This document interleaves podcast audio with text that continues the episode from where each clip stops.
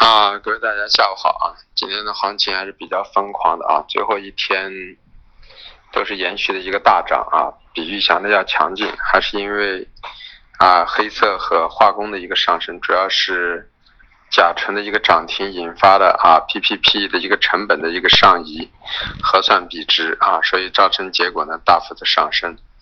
那么甲醇的上升也好，还有黑色的上升。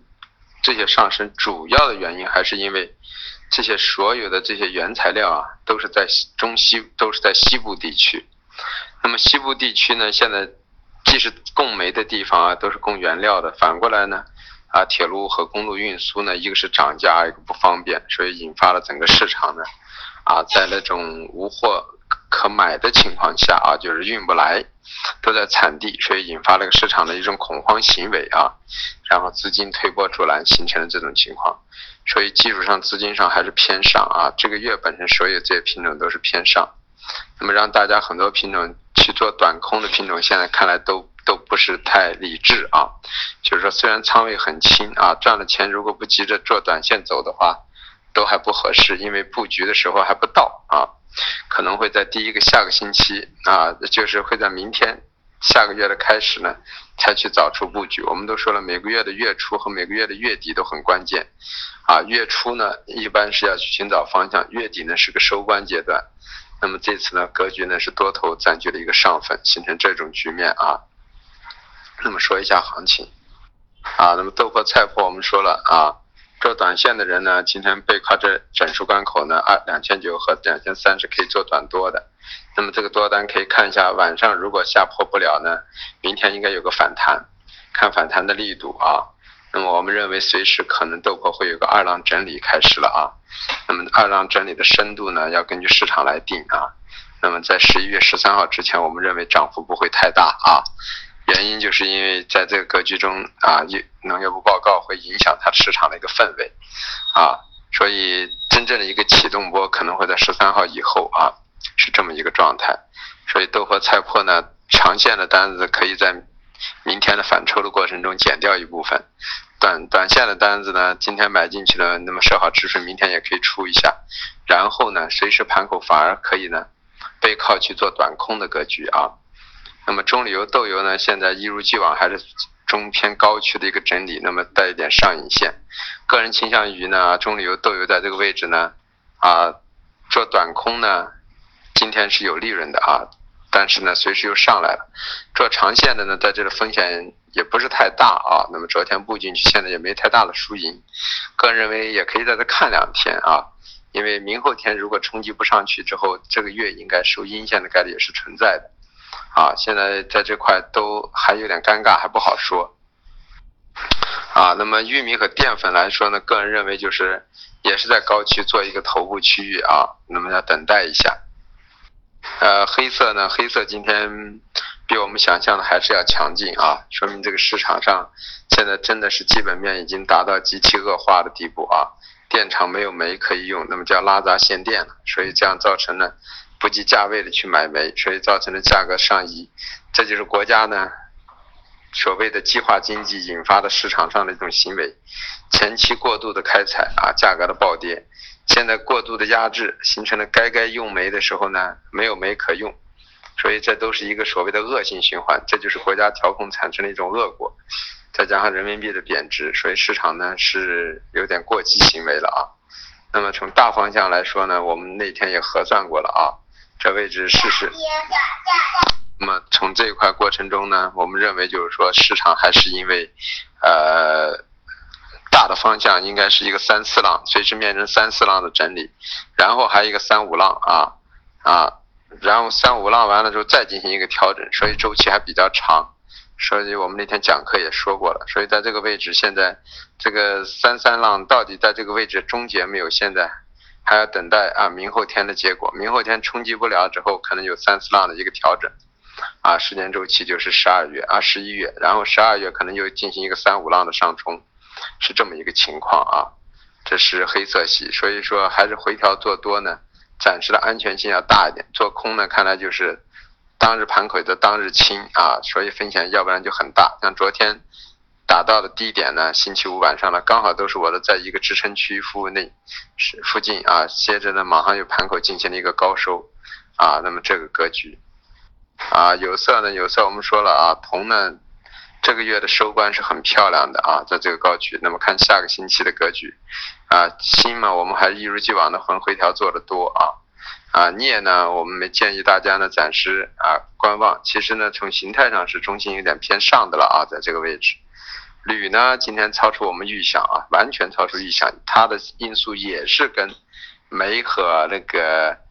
呃化工一样，化工的原材料的甲醇是主要西部地区是产煤的地区才产甲醇，那么煤啊也是因为西部地区产煤，所以没有运过来。那么反过来，铝呢也是这样，铝呢是由啊有有煤和电，是由电和氧化铝产生，电就是煤的问题，所以现在大量的铝厂都在西部地区，都是在有煤的地方，所以基于这种情况呢，就是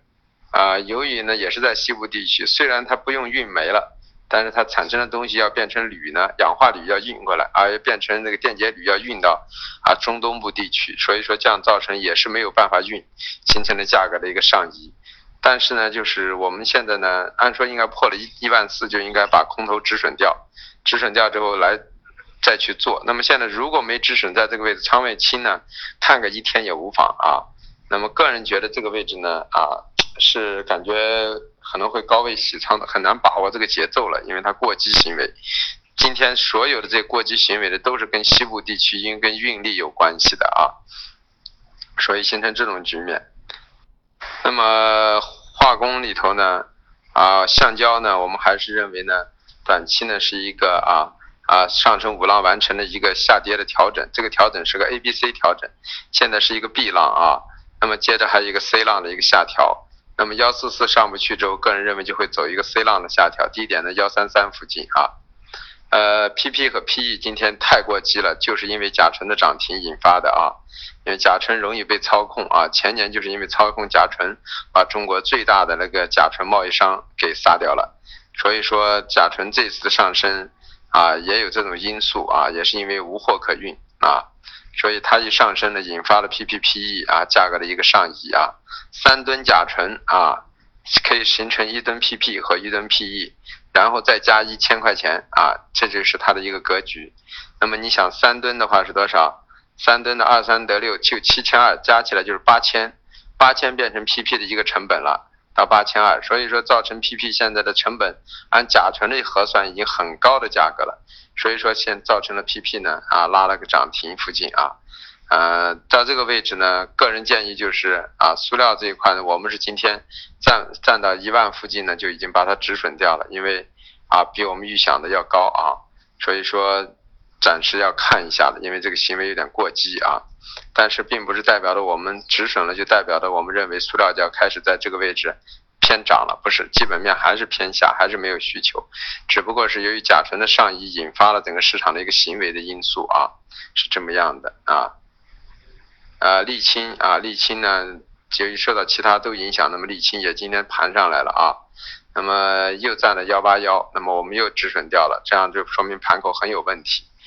啊，那么现在就是 PTA 的多头了啊，塑料的多头啊，啊，到了 PTA 的多头，然后呢，PTA 的多头啊，新的多头啊，铝呢有一点空头啊，像塑料呢空头已经出掉了，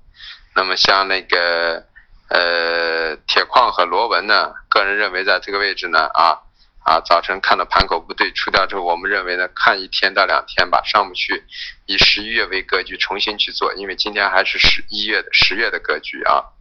呃，中铝油、豆油呢，我们适当的建了一点空头啊，还放着的啊，这个可以可以观望一下啊，就这么个情况。那么今天来说呢，可能很多人做这个盘口呢，因为都是意想不到的，很多人都亏钱了。亏钱不要紧啊，因为你们在这过程中是来学习的。只要你们把仓位放得很小，其实这一点亏都是对你们来说都是意料之内的。那么就是在于你们在哪个价位去有效的去止损。一般来说，我们给你给的锦囊中的一个压制线附近就是一个止损线，因为你们大部分的人还都是做短线的啊。如果你们是做长线的，那么你们应该说这个止损啊就应该放的大一点，仓位放的轻点，那么就可以去把握这个市场啊，去看一看它。那么通过今天这种行情，你们就应该可以知道啊，这个市场呢是有很多时间、很多价格是经验，或者说长期呢是不可能完全去把控的啊。像我们预测的塑料的格局啊，嗯，也是认为啊能够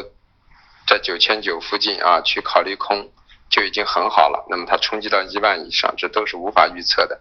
所以只能用止损。这就是为什么我们做的时间越长，我们杠杆放的越低，啊，我们心态越好的原因，并不是我们水平越来越高，而是我们把杠杆放低了，把尽量考虑的因素考虑进去，但考虑不到的时候，去再去止损。所以说，你们一定要记住，这个市场不是说随邪到什么地步就能够一招鲜，就能够所向披靡，做不到的。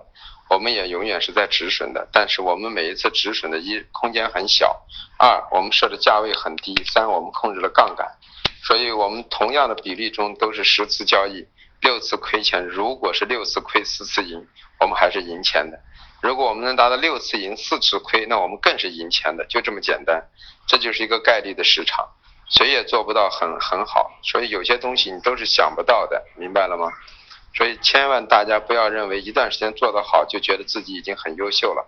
也不要因为自己做的不好认为已经无法驾驭这个市场了。这个市场本身就是无法驾驭的，就是能够把握住符合自己特性的一些行情去做了，你就赚钱了。